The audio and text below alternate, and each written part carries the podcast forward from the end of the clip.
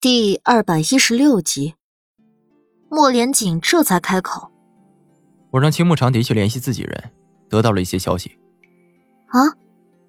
苏黎等着他的后话。苏浅月如愿加入太子府，成了侧妃。苏黎张了张嘴，难怪莫连锦会皱眉。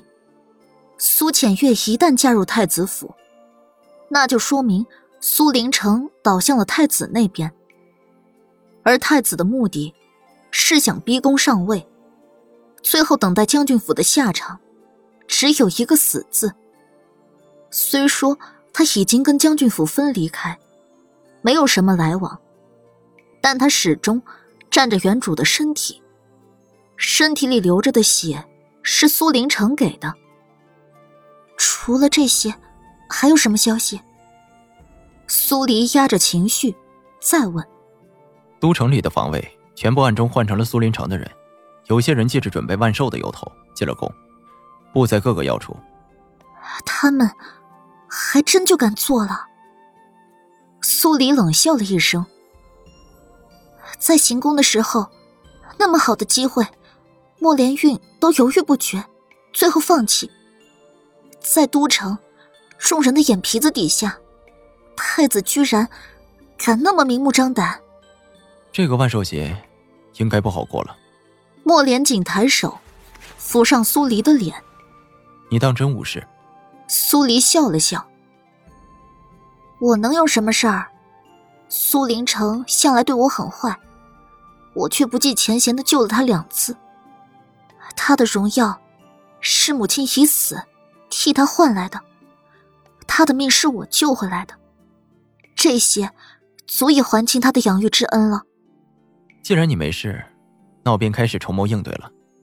莫连锦说这话的时候，带着股戾气。苏黎点点头，这才想起自己刚才的推测。我要去地牢一趟，我陪你。两人一起去到地牢，几天不见，流里流气的李大才彻底蔫了，被官差带进问讯室，跪下后。就开始痛哭流涕的求饶，主花真不是我杀的呀！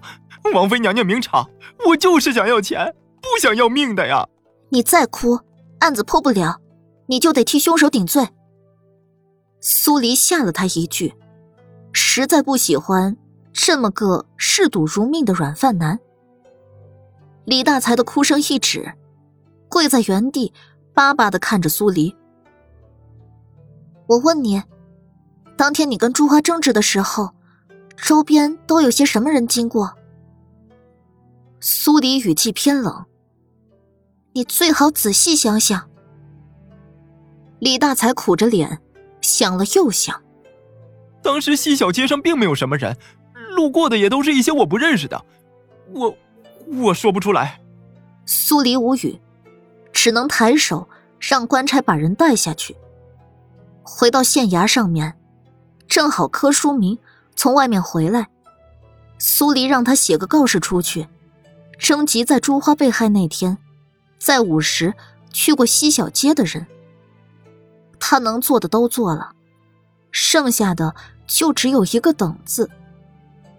树叶，天气格外的闷，连一丝风都没有，看样子又有一场暴雨要来。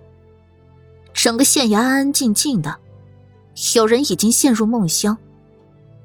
苏黎把衣服都脱了，只剩下里面的里衣里裤，又把裤腿袖子都卷起来，可还是挨不住热浪。他坐在窗前，巴巴瞅着外面，就希望老天能开个眼，送进来一阵风。莫连锦在桌前书写着几封密件，写完后。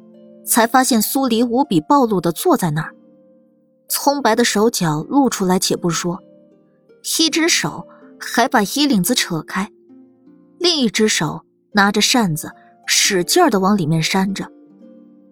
他喉头一滚，起身走过去，半倚在窗边，慵懒的看着他。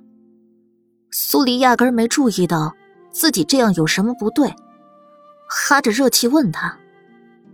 唉，你忙完了？嗯。那我们赶紧把烛火灭了。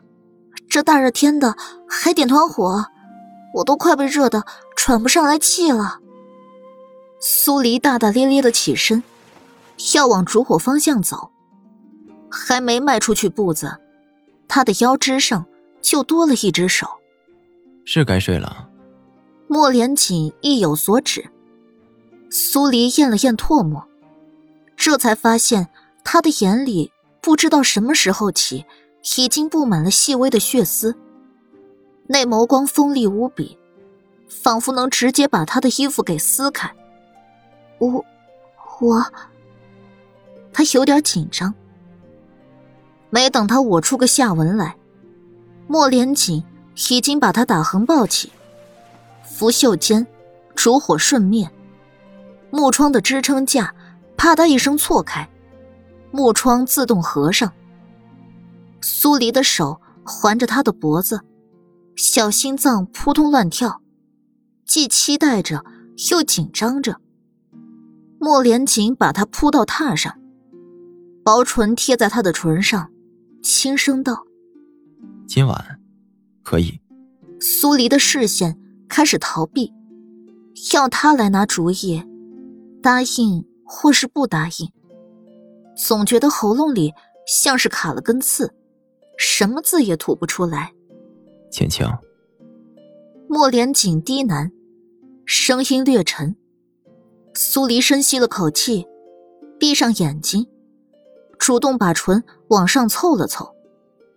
这么一个微小的动作，让莫连锦那愈发红的眼睛瞬间得到了和缓。夜色朦胧，从木窗投进来的月影，不知道什么时候躲进了云层里。不大的卧房里，弥漫着悱恻的气息。次日。苏黎累得压根不想起床。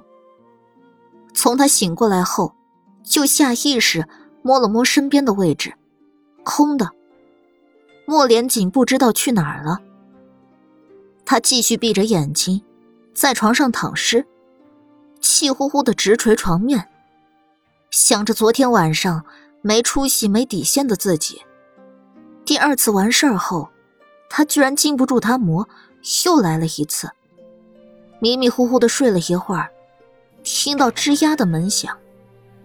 他懒洋洋的睁眼，看向神清气爽的莫连锦，脸一红，腾出双手捂住脸，真心没脸见人了。莫连锦失笑，走向床榻，在床沿边坐下，强硬的把他的手扒开。在江州，你主动想睡我的时候。可不是这个样子的。苏黎对上他沾满笑意的黑眸，好半天才憋出一句：“那会儿不是还没睡到吗？能跟现在一样吗？”那你打算以后都不看我了？以后不知道，现在是没脸看你。苏黎没出息的说完，直接拉上被子，把自己整个盖住。莫连锦看着把自己团成一团的苏黎，抬手在他身上拍了一下。昨天柯书民张贴出去的告示，有效果了。苏黎瞬间把脸从被子里拱出来，有人来提供线索了。嗯，你不早说。苏黎掀开被子就要下床，身上一凉，这才发现自己压根儿就没穿。莫连锦饶有兴致的盯着他，笑意渐浓。